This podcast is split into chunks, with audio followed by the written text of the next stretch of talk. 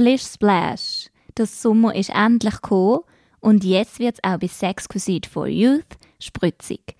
In dieser Folge geht es um Körperflüssigkeiten, um die Ejakulation, Freudenfluss, ums Abspritzen, Squirten oder wie auch immer du sagen willst. Viel Spaß dabei!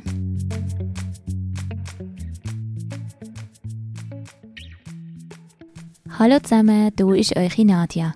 Schön, dass du wieder dabei bist zu einer neuen Folge von Sexquisite for Youth.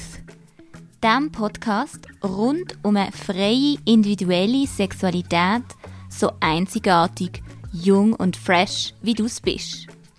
Hier erfahrst du, wie du deinen Körper lernst zu begreifen und lustvoll damit umzugehen.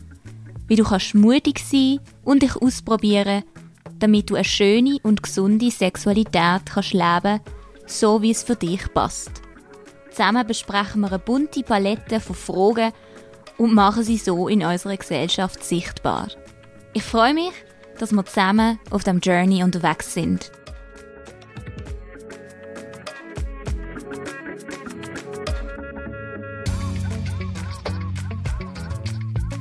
Hallo zusammen an Sexquisite for Youth Community. Schön, sind ihr wieder dabei zu einer neuen Episode und gleichzeitig zu einem extrem kontrovers diskutierten Thema. Ejakulation. Und gerade darum finde ich es so wichtig, Erfolg darüber zu machen. Weil eben so viele Mythen darum existieren. Und auch ich selber habe lange Jahre keine Ahnung gehabt, was da amix mit meinem Körper passiert und welche genialen Funktionen und Tricks der auf Lager hat. Ganz wichtig, ich rede heute in der Folge sowohl vom zugeschriebenen männlichen Ejakulieren und weiblichen Ejakulat.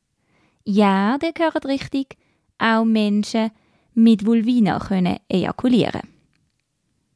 Auch wenn uns die Pornoindustrie, die Werbung und auch immer noch viele ExpertInnen einreden dass das Ejakulieren nur der Männer ihre Domäne ist. Oder sie erzählen, dass bei der weiblichen Ejakulation das nur Urin ist, wo beim Freudenfluss von Menschen mit Vulvina rauskommt. Oder gar nicht wirklich existiert. Bullshit, Leute. Wir haben in der letzten Folge hands-on haben wir es von der Selbstbefriedigung und Erregung gehabt.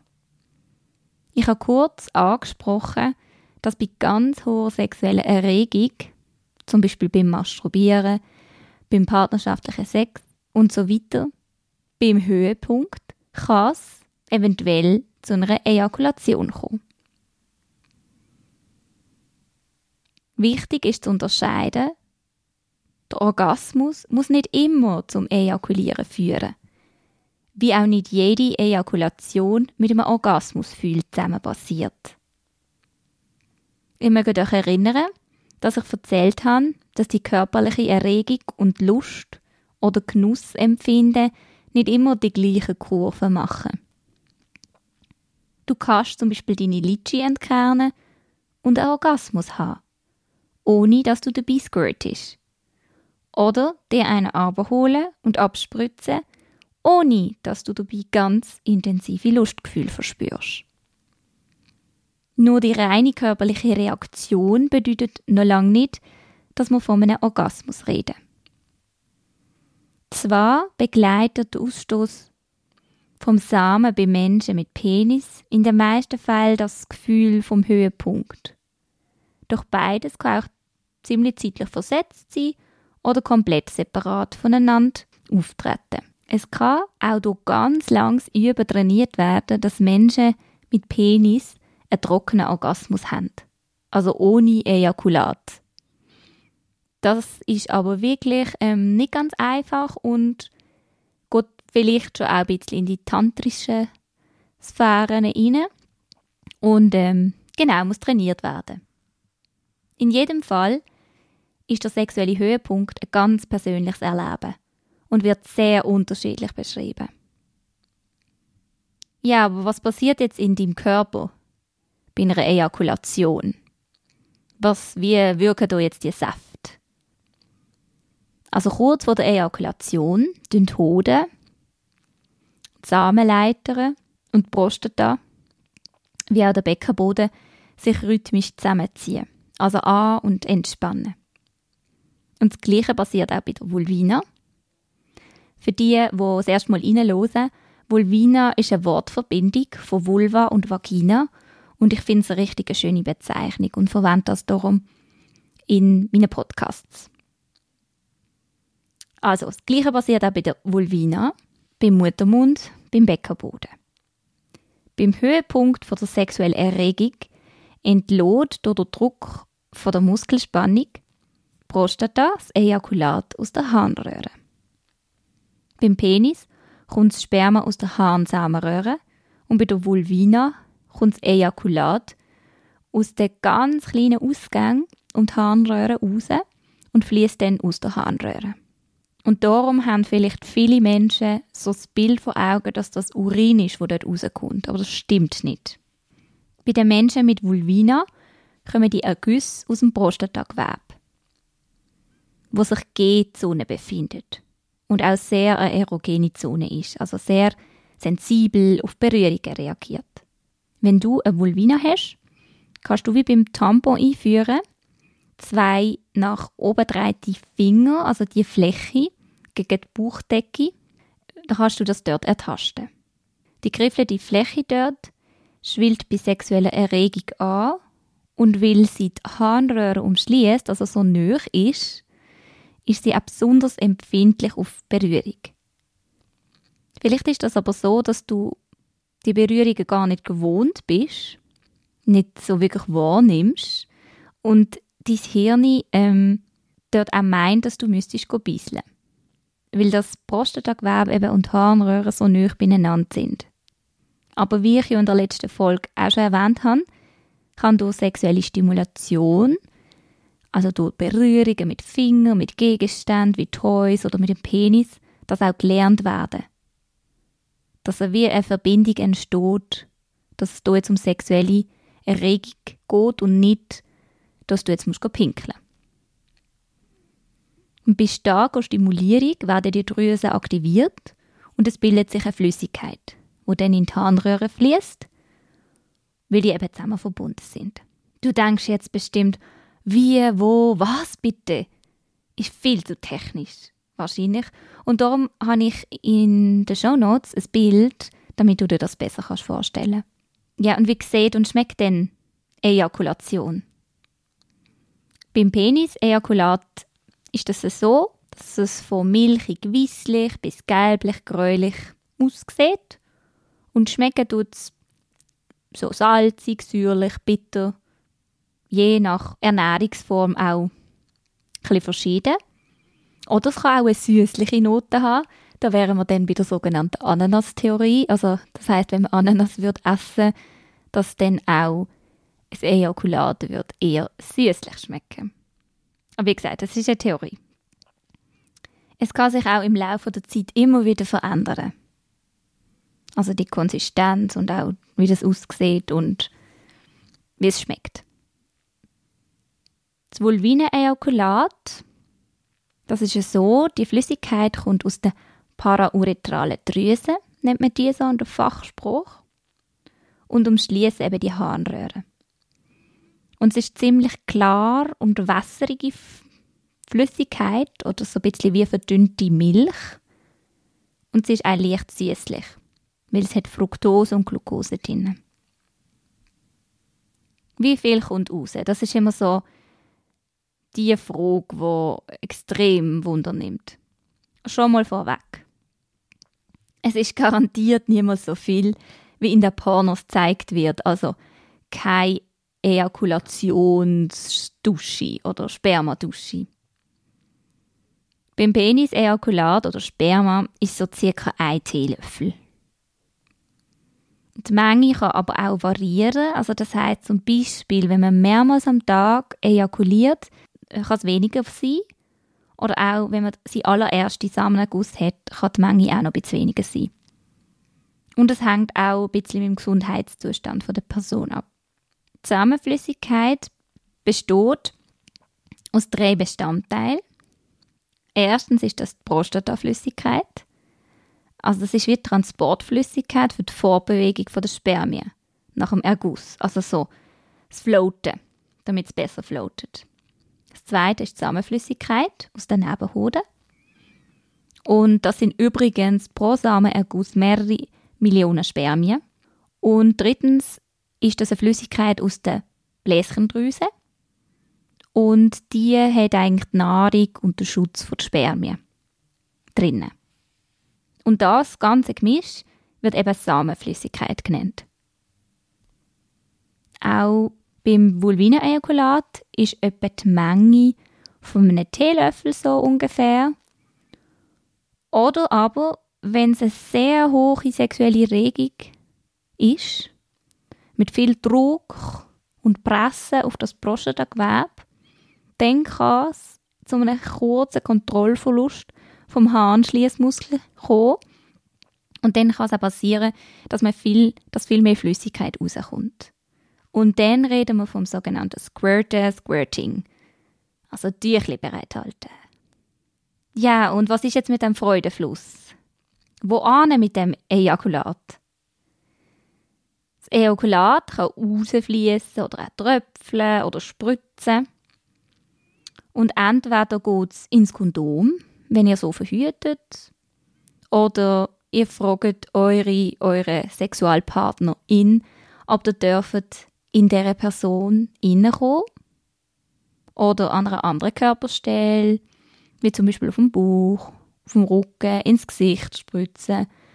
But please, never ever just do it. Ein megamäßiges No-Go, wenn das vorher nicht abgesprochen ist.